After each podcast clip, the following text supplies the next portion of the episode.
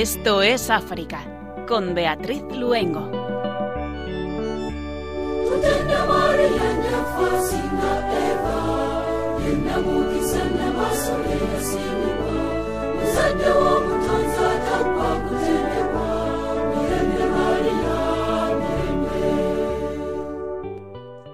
Buenas tardes, queridos oyentes de Radio María. Con la alegría que nos trae este precioso mes de junio, mes del Sagrado Corazón de Jesús, y después de la Santa Misa Vespertina que acabamos de escuchar, estamos encantados de que nos sigan acompañando para escaparnos, como hacemos cada 15 días, al continente africano. Les saludamos el equipo que hoy nos encontramos haciendo el programa, Javier Pérez, en el control de sonido Beatriz Luengo quien les habla. Y hoy no nos vamos a ningún país en particular, pero sí hablaremos de dos temas estrechamente unidos al continente africano, seguramente más que a cualquier otro lugar, música y jóvenes.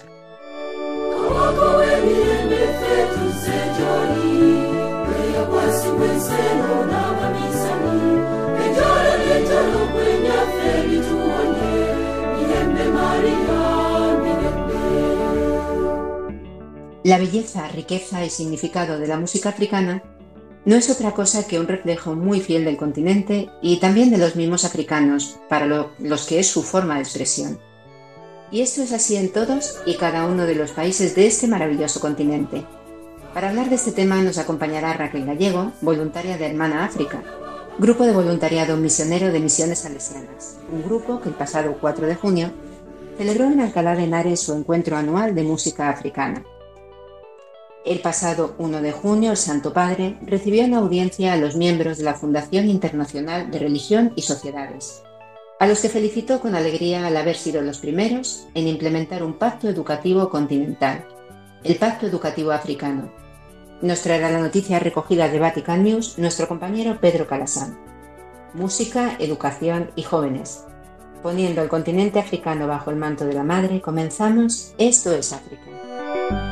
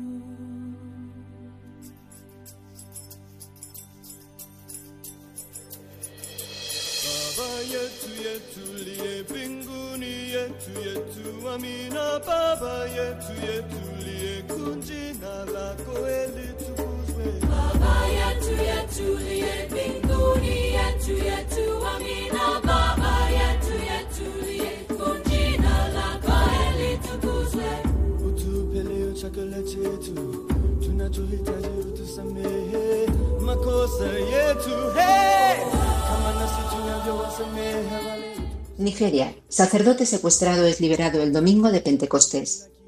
El sacerdote nigeriano fue secuestrado el pasado 26 de mayo cuando regresaba de un funeral.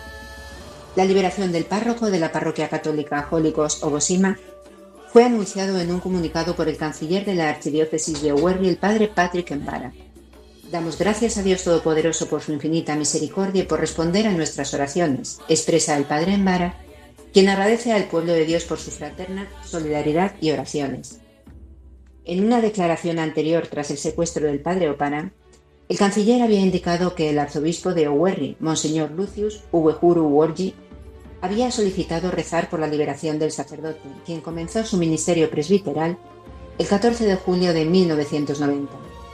El secuestro del 26 de mayo es el más reciente rapto cometido contra presbíteros de Nigeria, la nación más poblada de África.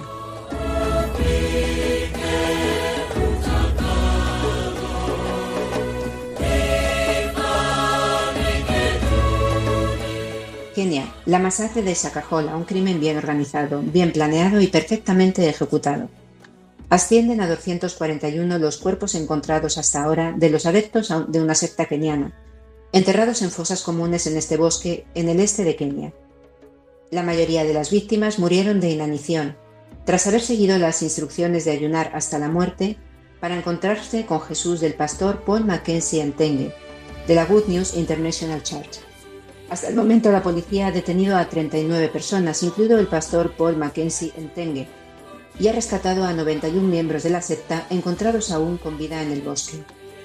La mayoría de los adeptos son keniatas de las zonas occidental, septentrional y oriental del país y de algunas partes de la costa, pero también hay ciudadanos de otros países africanos, según ha informado el ministro del Interior, Kiture Kindiki, a la Comisión ad hoc del Senado sobre la proliferación de organizaciones religiosas. El ministro ha añadido que Mackenzie y su equipo de asesinos observaban la muerte por inanición de los seguidores desde una instalación especial donde podían comer abundantemente. La prensa keniana ha referido que se ha encontrado un detallado menú reservado a Mackenzie que muestra cómo se daba un festín de comidas copiosas tanto para el desayuno, el almuerzo como la cena. El ministro también ha informado de que existen pruebas de abusos sexuales a algunos niños encontrados muertos.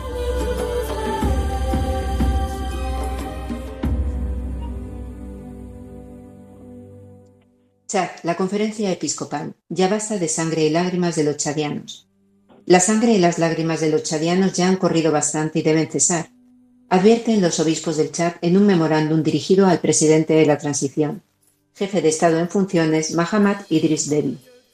Según los obispos, es difícil creer que las matanzas y la escasez de productos de primera necesidad en Chad sean contingentes y accidentales.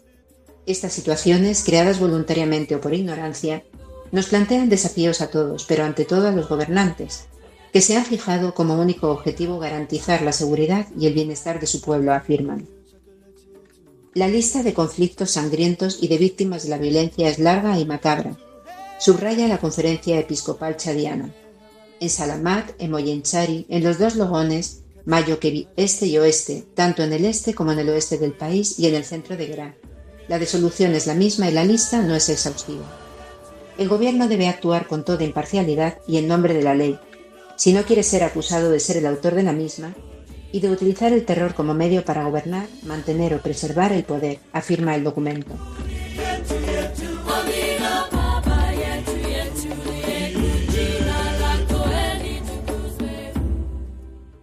Libia. Las autoridades de la ciudad de Tobruk imponen el toque de queda nocturno por tensiones sobre la migración, el toque de queda nocturno indefinido se impone tras días de tensión entre las fuerzas de seguridad y los residentes locales, tras la muerte de un joven durante enfrentamientos entre guardias fronterizos y traficantes de personas.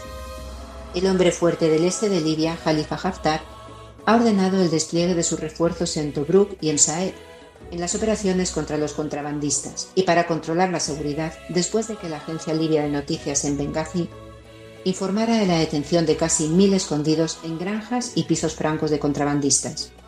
En estas granjas fueron encontrados materiales para la fabricación de botes de madera para el contrabando de inmigrantes, preparados para su partida a través de la peligrosa ruta del Mediterráneo, uno de los epicentros de la crisis migratoria en la actualidad.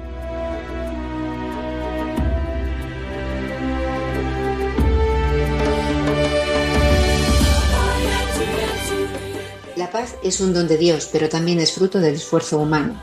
Recuerda el cardenal Guadraogo en el país devastado por la violencia. Según un comunicado de las autoridades locales, al menos 40 personas murieron el pasado fin de semana en atentados yihadistas en Burkina Faso. 20 el sábado 27 de mayo en Buraso, en la provincia de Kosi, cerca de la frontera con Malí, y otras 20 perdieron la vida en la misma región el domingo 28 de mayo los obispos de la Conferencia Episcopal Regional de África Occidental hicieron un llamamiento a la paz y rezaron por la conversión de los terroristas. Que Dios toque sus corazones, imploraron durante su reunión del 20 de mayo en Ouagadougou. Esta oración no se limita a Burkina Faso, se aplica a Nigeria, Malí, Níger y todos los demás países africanos escondidos de la atención de los medios de comunicación, pero que sufren la violencia de hombres malvados. Los obispos de Burkina Faso rezaron por esta intención particular durante la misa, que marcó el final de una jornada nacional de ayuno y oración por la paz y la cohesión social. El arzobispo de Guadalupe, el cardenal Philip Guadraogo, subrayó que la paz es un don de Dios, la paz es también fruto del esfuerzo humano, e instó al pueblo de Dios en Burkina Faso a unir sus voces para pedir a Dios la gracia de la paz.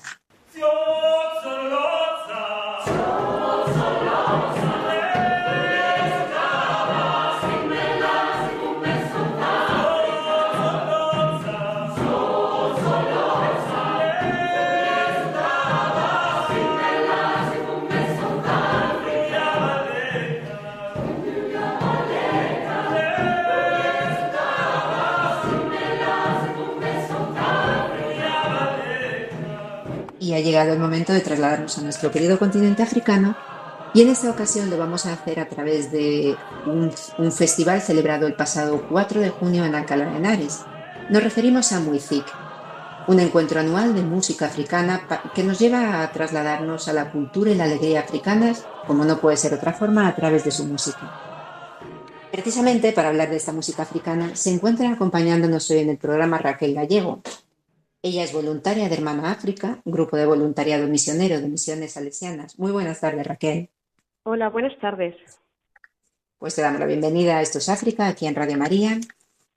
Cuéntanos, Raquel, que es Hermana África. Es un voluntariado misionero muy vinculado al continente hermano, pero también está muy vinculado con misiones africanas. Háblanos sobre Hermana África.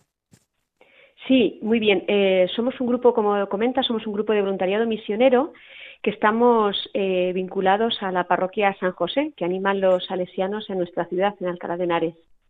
Y este grupo surge hace siete años eh, de un grupo de personas que estamos muy unidos a la presencia salesiana en Alcalá desde hace muchos años y ahora formamos parte de la parroquia y bueno, pues surge en nosotros esta inquietud mm, por realizar algún tipo de voluntariado y nos dirigimos al párroco de ese momento, que era Atanasio Serrano, y él nos, nos dirige a Misiones Salesianas. Y desde Misiones Salesianas pues comentamos nuestra inquietud y nos hablan de un proyecto en Sierra Leona que en esos años estaba siendo azotada por la epidemia del ébola, que recordarán los oyentes, y entonces, bueno, los salesianos ahí habían acogido un montón de, niños en, la casa, eh, pues que habían quedado huérfanos por, por la epidemia y, bueno, pues nos, nos comentan la posibilidad de, de, hermanarnos con esta casa y ayudar eh, a dar a conocer esta realidad y también a financiar en la medida de lo posible pues la, la, vida de estos niños en, la casa de, Don Bosco Zambul en, en, Freetown, en la capital de Sierra Leona. Entonces nos comenzamos con este proyecto, nos llamábamos entonces huérfanos del ébola y posteriormente, cuando esta situación pasó, pues decidimos seguir vinculados a esta, a esta comunidad de salesianos de, Don Bosco Zambul y, y pasamos a llamarnos Hermana África para darle continuidad al proyecto. Pues precisamente sí que nos gustaría que nos comentaras un poco más. Ah, alguna vez han estado con nosotros en el programa hablando tanto de Palabé, un campo de refugiados en el norte de Uganda, como también del centro Don Bosco Famul en Freetown, en Sierra Leona. Eh, estáis especialmente, nos comentabas, hermanado con hermanados con estas dos obras salesianas. Cuéntanos un poquito sobre estos proyectos. Háblanos sobre Palavec y también sobre Don Bosco Famul. ¿Cuáles son las personas, los beneficiarios con los que trabajan? ¿Con qué objetivo? Muy bien. Eh, bueno, comienzo con Don Bosco Famul porque cronológicamente es con los primeros que empezamos a colaborar. Eh, en este momento en el que nosotros contactamos con ellos, eh, era el responsable de la comunidad Jorge Crisafuli, que ahora ya está en otro, en otro lugar, en otra misión, eh, y bueno, pues los salesianos en esta, en esta casa, en esta comunidad, pues desarrollan muchos proyectos eh, dirigidos, como no puede ser de otra manera, a los jóvenes y niños de, especialmente, ¿no? de Freetown. Pues tienen eh, grupos de inicio a la vida adulta, em, acompañan también la prisión de Pademba, de esta, de esta ciudad, tiene una línea de atención telefónica 24 horas, pero el proyecto que a nosotros más nos, mm, bueno, pues nos, nos hizo, eh, nos sensibilizó de alguna manera más fue el, el proyecto Girls Os Más. Y es con el que nos vinculamos y es con el que empezamos a trabajar. Eh, el proyecto, eh, pues, eh, la, bueno, la palabra OS significa refugio y eso ya da un poco una idea de, cuáles son sus objetivos. Y lo que pretende es recuperar la dignidad de niñas menores de edad que están en situación de prostitución en las calles de, Freetown. Y bueno, pues el objetivo principal es reintegrarlas en la sociedad y ofrecerles un, futuro de esperanza, ¿no? Es una rehabilitación integral que les abra a un futuro mejor. Eh, y bueno, pues lo que hacen es ofrecerles la atención básica, techo, comida, etcétera, pero sobre todo una oportunidad de convivencia pacífica, de asesoramiento psicológico también, de atención médica, de apoyo legal, de manera que su vida pueda transformarse y pueda desarrollarse eh, de otra manera. Eh, entonces, este es el, objetivo principal con el que estamos vinculados. Cada año, con, la financiación que podemos ir aportando anualmente, pues vamos eh, implementando uno de los recursos que desde Don Bosco Fambul pues nos, solicitan como más necesario en ese momento.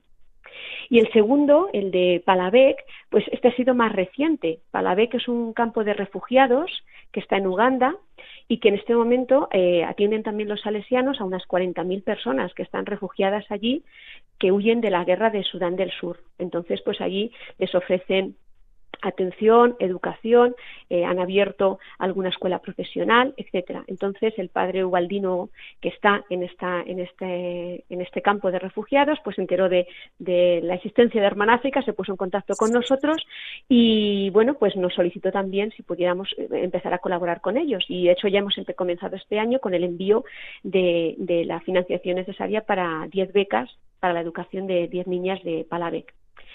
Eh, mm, nuestra vinculación con estos proyectos queremos que sea lo más cercana posible y de hecho nuestros voluntarios han viajado ya en varios veranos, tres de nuestros voluntarios han ido a Sierra Leona y otra compañera eh, viaja este verano a Palavec para conocer el terreno, para conocer y, que este hermanamiento pues sea lo más de persona a persona posible y que nos conozcamos incluso físicamente y pongamos cara y ellos también nos pongan cara a nosotros y que sea un hermanamiento pues bidireccional, ¿no? Un hermanamiento real. Eh, Raquel, el eh, pasado celebrabais... Disculpa, sí. Sí, no, solamente comentarte que eh, por si los oyentes les quieren conocer más sobre estos proyectos, Misiones Salesianas ha producido dos documentales que, pueden tener acceso a, ellos y que cada uno de ellos cuenta uno de, estos dos. se titula el primero Love, Amor, pues este eh, cuenta la realidad de las niñas de, Don Bosco Fambul y luego otro que se titula Palavec que cuenta este segundo proyecto. Entonces, bueno, pues ahí mejor contado de lo que yo he hecho yo, porque con imagen, con, bueno, pues, pues eh, eh, más real, pues pueden conocer este, este, estos dos lugares. comentábamos, Raquel, que el pasado 4 de junio celebrabais en Alcalá de Henares la tercera edición de Music, un encuentro que para trasladarse a África para trasladarse ahí a través de algo tan unido al continente africano como su música, ¿no? Vamos a hablar precisamente de música africana, que es tan rica como África y que no solamente nos hace mover el cuerpo, sino también el espíritu, ¿no? Háblanos sobre la importancia de la música en la, en la vida y la cultura de los africanos. Bueno, pues mm, yo creo que los que lo conocemos, hemos visto imágenes o por documentales, por películas o porque hayamos viajado a África, pues yo creo que tenemos idea de cómo la música se utiliza como acompañamiento para toda clase de actividades en, la sociedad africana, ¿no? es verdad que hablamos de África así muy en general, África son muchos países y muy diversos, ah, pero sí que en esto están, eh, yo creo que es un punto que tienen en común, ¿no? Hay música relacionada a canciones de trabajo, para la diversión, eh, folclóricas, canciones reivindicativas y también muchas de música religiosa para las ceremonias religiosas. Eh, está muy metida en la vida de, la sociedad, de las sociedades africanas. ¿no? Eh, en general, eh, aunque decimos que son muy diversas, pues eh, se caracterizan porque están eh, compuestas por frases muy cortas, en muy poco texto, que se repite muchas veces, y ritmos también muy repetitivos, mm, y muchas veces acompañadas por gestos, por coreografías y demás. Eh, y esto es porque, porque es una actividad que se realiza en comunidad, se aprende oralmente y se realiza en comunidad. es muy diferente al, concepto de música que tenemos ya en, en Occidente, ¿no? Eh, bueno, que aquí vamos a aprender música y es el que sabe música el que ejecuta y el que los demás aplaudimos y este, este, esta idea de que unos cantan o tocan y otros escuchamos y disfrutamos de ello, ¿no?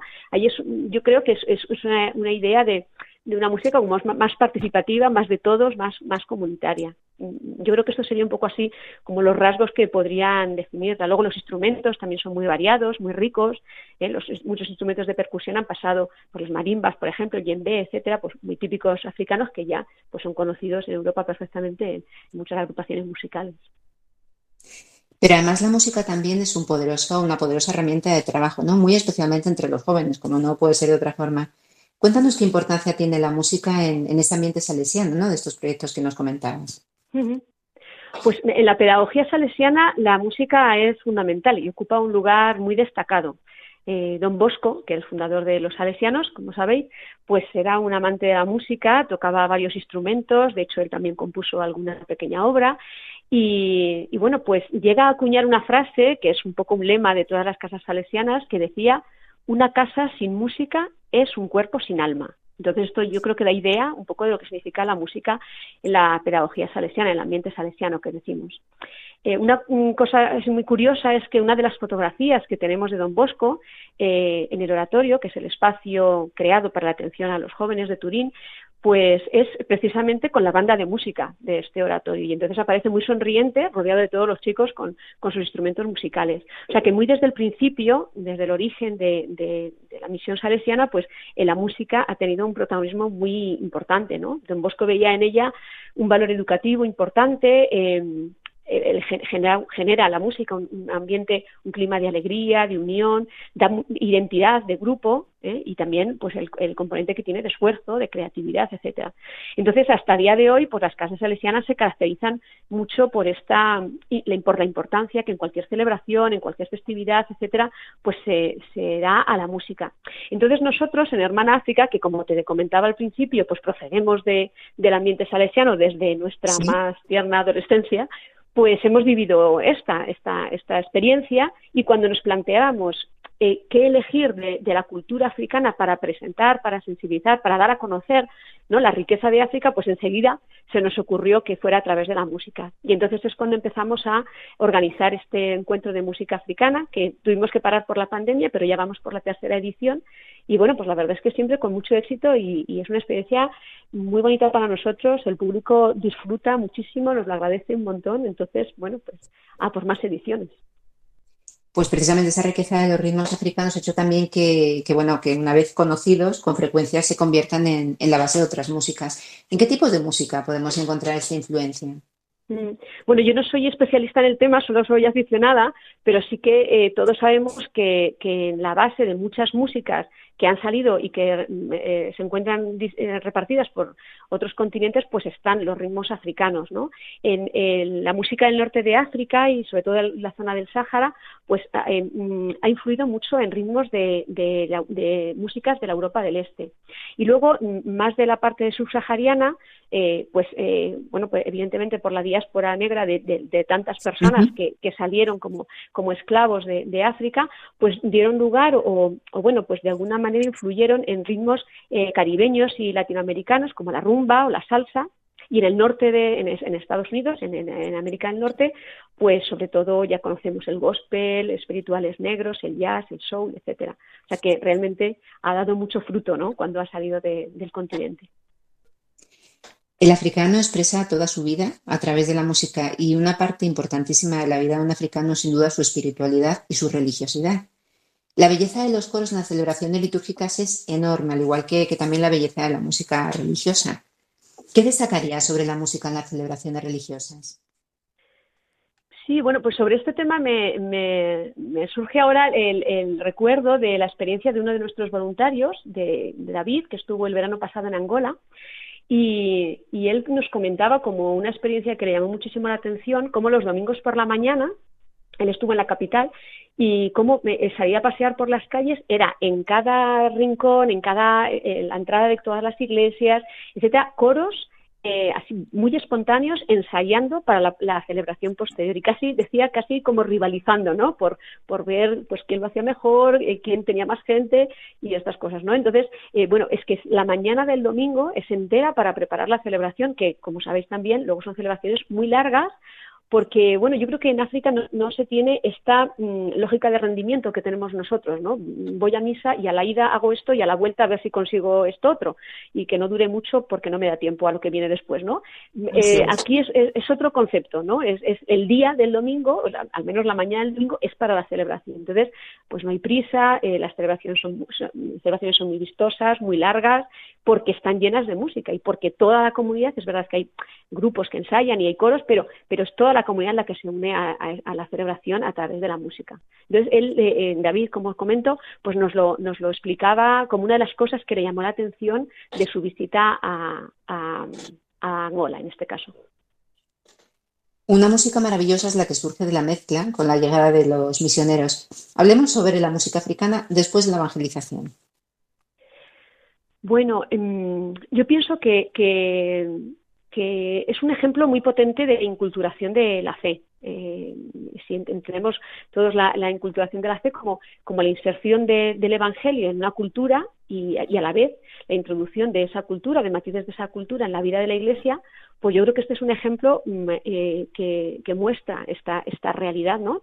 Eh, la música, evidentemente, la música en África existe con sus ritmos, con sus, eh, bueno, con sus formas antes de que lleguen los primeros misioneros, en, en comienzo su tarea de evangelización, pero cuando los misioneros comienzan su tarea y el mensaje de Jesús llega a, estas personas y, se incorporan a la vida de la Iglesia, pues el mensaje de Jesús se, se transmite, se cuenta, se celebra pues a través de la música utilizando los ritmos y las formas de la música africana, ¿no? Entonces ahora tenemos una gran cantidad de música religiosa africana que cuenta el mensaje de Jesús y que se ha y que se ha compuesto, evidentemente, eh, basándonos, basándose, perdón, en, dos ritmos mm, que había previamente, pero que se utilizan para ahora eh, llenarlos del contenido y del mensaje del, Evangelio.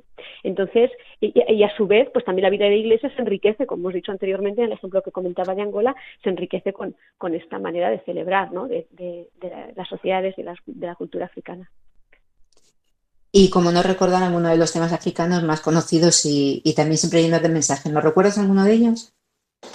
Bueno, eh, mm, mm, la música que más nos ha llegado de, África, la que más hemos conocido en otros continentes, en Europa, en América, etcétera, es la de Sudáfrica. Sudáfrica es como la gran potencia eh, mundial, ¿no? Tenemos así el ejemplo más claro de hace un par de años, de no sé si llega el año pasado, hace dos ya será, eh, Jerusalema, que llegó a todos, bueno, se hizo un hit y, es, es un, un, cantante sudafricano, ¿no? Y también tiene un mensaje, mensaje eh, religioso, es decir, eh, habla de Jerusalén como la ciudad de la salvación, etcétera, y, se traslada y, se convierte, a, través de un reto, estos a través del baile y demás, pues se, hace eh, conocida pues a nivel mundial, ¿no? Y, muchas de las de las composiciones que llegan a Europa o América, como digo, pues proceden de allí, el, el pata pata, que bueno pues es una, una, canción de Miriam Makeba que es una cantante sudafricana pues pues símbolo le llaman Mama África no porque es símbolo de la lucha contra el apartheid del feminismo etcétera y también eh, pues es una obra que o sea, una, composición que ha llegado eh, y es muy muy conocida. También en España la, la, grabó después Lucrecia y también la hizo muy popular. Y bueno pues es que hay oh, músicas de bueno pues para expresar el amor a la tierra la liberación el trabajo de las minas. Por ejemplo Solo Sotsa que hemos escuchado al comienzo de la de la entrevista, pues es una obra que habla, que habla de, una canción que habla de, esto, de, el tren que me lleva y que me trae a mi país después de trabajar en, la mina. Entonces, bueno, pues Sudáfrica sobre todo es, la, gran potencia en, cuanto a la, música africana, sobre todo la que nos ha llegado a Europa y América.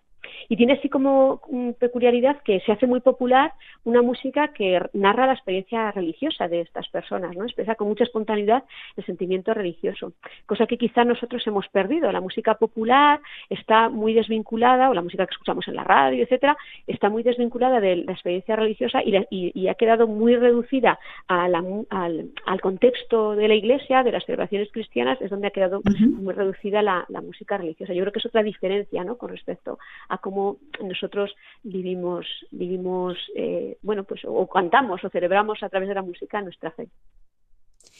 No queremos terminar sin que nos cuentes algunas de esas iniciativas que lleva a cabo Hermana África a lo largo del año, además de Music.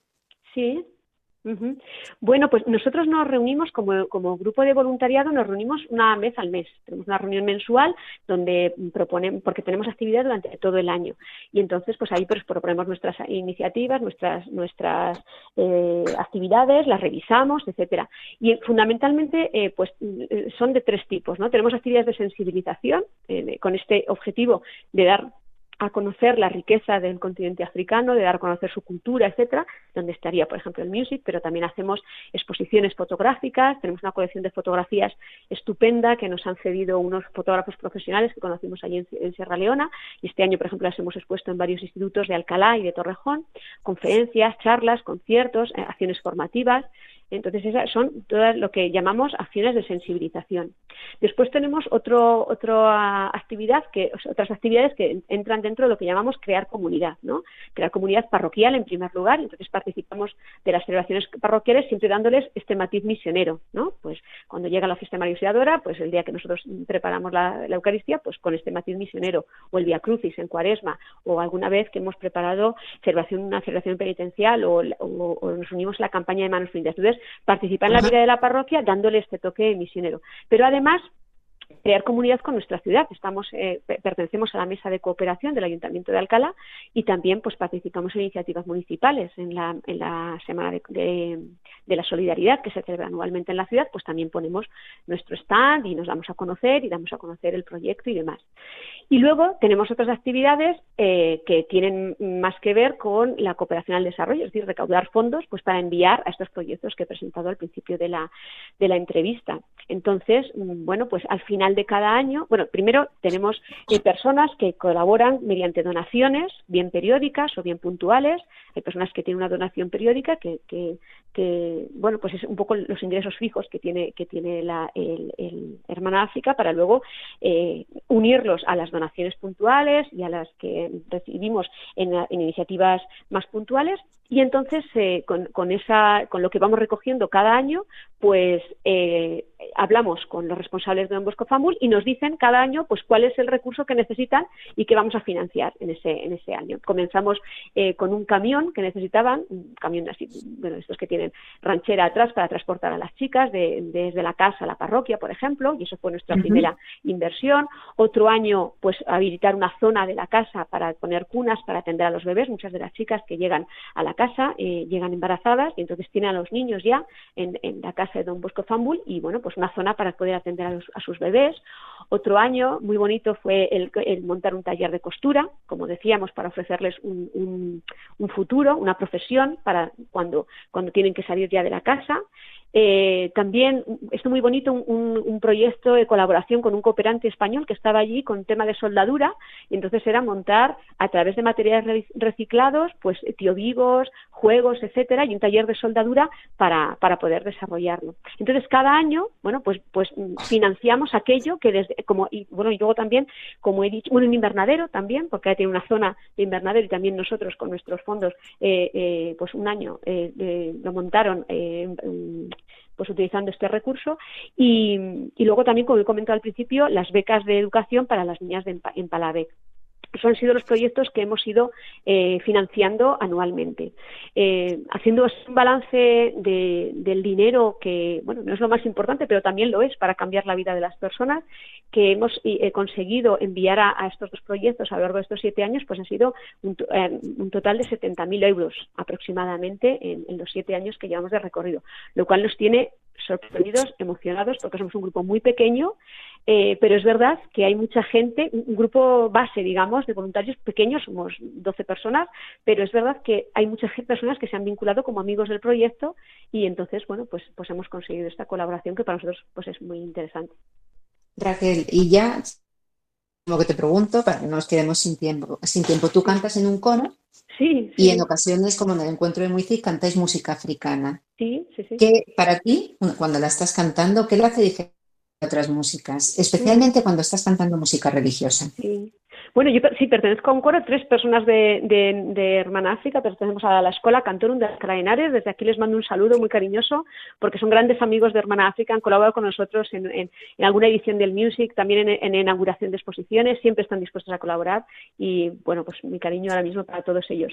Y, efectivamente, hacemos mucha polifonía religiosa, eh, tenemos como dos momentos importantes en Semana Santa y en Navidad, pero luego en otros momentos del año, pues montamos repertorios de músicas del mundo, etcétera. Ahora en concreto estamos preparando un y, ahí hacemos música africana y estamos preparando ahora mismo un repertorio de espirituales negros para al final del mes de junio cerrar el año. Y bueno, pues eh, la verdad es que el cantar música africana y también a mí me gusta mucho, mis compañeros del coro lo saben, me gusta mucho eh, saber la traducción de los textos que estamos cantando, ¿no? Pues mm, todos nos dicen, nuestro público más fiel nos dice que nos cambia la cara, ¿no? Soltamos la partitura, eh, incluso nos animamos con alguna coreografía, eh, tenemos dos percusionistas estupendas que también nos ayudan a, poder, eh, bueno, de alguna manera dar este, este ritmo africano que, necesitan estas obras. Y bueno, pues la verdad es que se crea un ambiente de mucha comunión con el público y de una alegría realmente especial, ¿no? Cuando cantamos este tipo de música. Pues Raquel, muchísimas gracias por tu aportación en el programa, por tu testimonio. Y ya despedimos a Raquel Gallego, voluntaria de Hermana África, Grupo de Voluntariado de Misiones Africanas. Y lo dicho, muchísimas gracias Raquel. Un saludo. Muchas gracias, muchas gracias a vosotros por contar con Hermana África y por, poder contar aquí nuestra experiencia. Gracias. A ti, hasta luego. Adiós. Estás escuchando el programa Esto es África con Beatriz Luengo.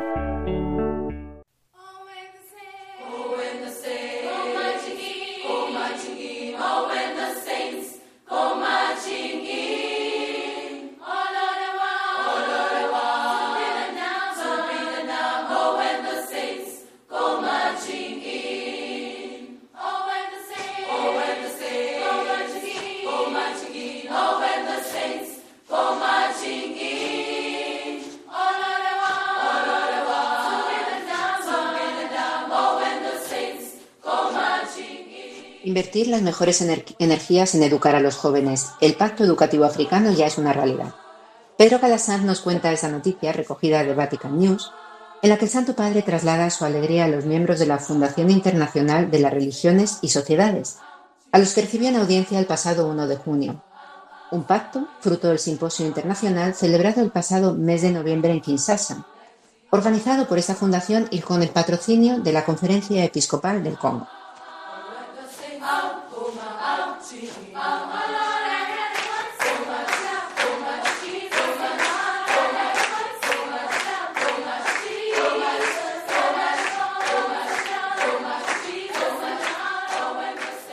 Para educar a un niño hace falta todo un pueblo. Francisco recurrió a la antigua sabiduría africana para elogiar el trabajo conjunto de obispos, sacerdotes, científicos y estudiosos de varios países africanos que han puesto en marcha un pacto educativo africano, una declinación local del pacto educativo global lanzado por el mismo Francisco en 2019 para contrarrestar la emergencia educativa que marca a las nuevas generaciones en todo el mundo.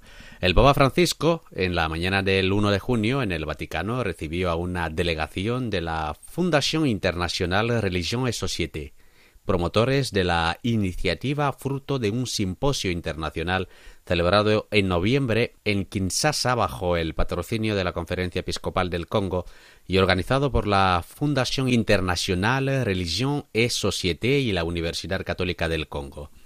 En aquel simposio, Francisco dijo en su discurso, enriquecido por citas de Nelson Mandela, eh, Julius Nyerere e incluso Plinio el Viejo, habéis declinado al estilo africano el Pacto Educativo Mundial. Os felicito porque habéis sido los primeros en poner en marcha un pacto educativo continental. Habéis demostrado que habéis entendido bien lo que yo pretendía con esta iniciativa, a saber, que el Pacto Mundial por la Educación se convirtiera en una realidad local fruto de reflexiones llevadas a cabo a partir de vuestro propio contexto y recursos culturales y que estuviera atento a las necesidades educativas del territorio. Francisco, recordando eh, la millenaria tradición educativa de África, reitera, por tanto, la importancia de una alianza educativa idealmente firmada por todos los actores de la sociedad y de la cultura, la aldea, en definitiva, de la que habla el citado proverbio. Acompañar a cada niño no es responsabilidad exclusiva del padre y la madre, sino de todos los miembros de la comunidad. Todos, por tanto, tienen el deber de apoyar la educación, que es siempre un proceso coral. En educación tenemos que arriesgar más y hacer un coro, dice el Papa. Haced coro, le dice África, y cita otro famoso aforismo africano Yo soy porque nosotros somos, que ayuda a comprender la dimensión comunitaria de la existencia. A este lema, en el que se basa el Pacto Africano por la Educación, se añade también la dimensión de la fe, Soy porque somos y creemos, dice el pontífice, recordando la rica espiritualidad de los pueblos de África, entre los primeros en concebir el monoteísmo respecto a otras civilizaciones y también entre los primeros en abrirse con gran entusiasmo al anuncio cristiano. Actualmente es el continente que ve crecer más el número de cristianos y de católicos, subraya Francisco. Por ello, recalca, soy porque somos y creemos. Además de la herencia de la fe, el Papa señala el otro gran recurso del continente más joven del mundo, los jóvenes. Ellos son vuestra riqueza. En ese sentido, el Papa Francisco recuerda el encuentro Zoom construyendo puentes entre África del pasado 1 de noviembre de 2022, organizado por la Pontificia Comisión para América Latina y la Universidad Loyola de Chicago. Un largo diálogo en línea del Papa y un grupo de universitarios africanos apasionados, inteligentes y listos. Les animo a escuchar la voz de los jóvenes y sus ideas, sin autoritarismos. El espíritu también habla a través de ellos y estoy seguro de que podrán sugerir cosas bellas y sorprendentes. Que invirtáis las mejores energías en su educación es la recomendación del Papa después de las políticas de educación de masas que caracterizaron las primeras eh, décadas del poscolonialismo. Es el momento de trabajar junto con los gobiernos locales para la cualificación cada vez mayor de la educación, especialmente formando bien a los profesores, valorándolos y creando las condiciones necesarias para el ejercicio digno de su profesión. Miremos a África con gran confianza porque tiene todo lo que necesita para ser un continente capaz de trazar caminos de futuro, exhorta finalmente el pontífice. La referencia es eh, no sólo a los grandes recursos minerales y al progreso económico y a los procesos de paz, sino sobre todo a los recursos educativos. Los valores de la educación tradicional africana, especialmente los de la hospitalidad, la acogida, la solidaridad, son valores que encajan perfectamente en el pacto educativo.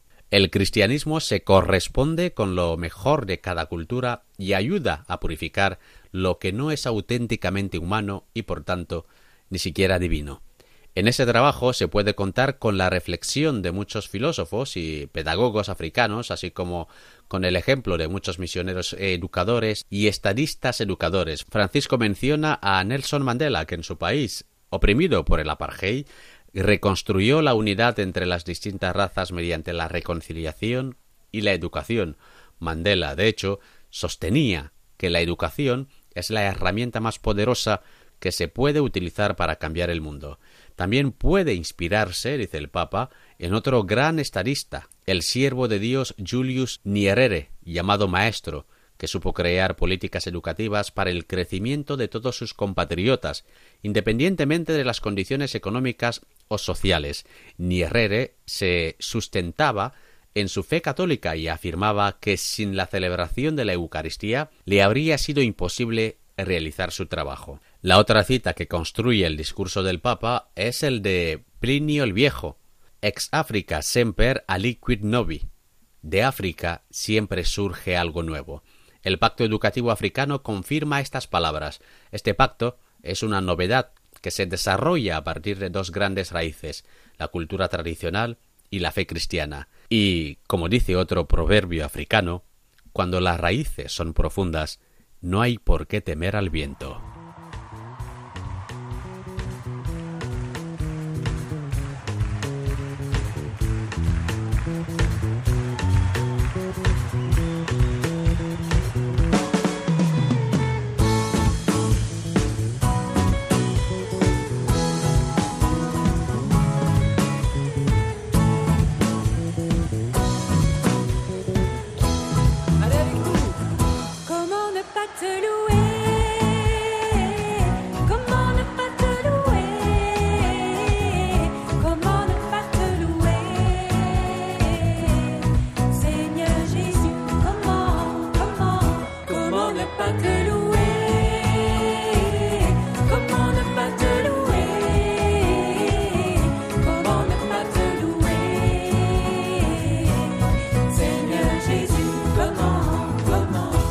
Hemos llegado al final del programa. Un programa que hoy titulamos, recogiendo las palabras del Santo Padre, de África siempre surge algo nuevo. Sin duda es así siempre que hablamos de música y de jóvenes. Damos las gracias a Raquel Gallego, voluntaria de Hermana African, grupo de voluntariado, misionero de misiones salesianas, por compartir con nosotros este rato para hablar de música africana y, por supuesto, esa maravillosa labor de los salesianos en África. Gracias a Pedro Calasaz por su colaboración en el programa, a Javi Pérez en el control de sonido y muchísimas gracias a ustedes, nuestros oyentes, por haberse quedado con nosotros. Un placer compartir este rato africano aquí en la Radio de la Virgen.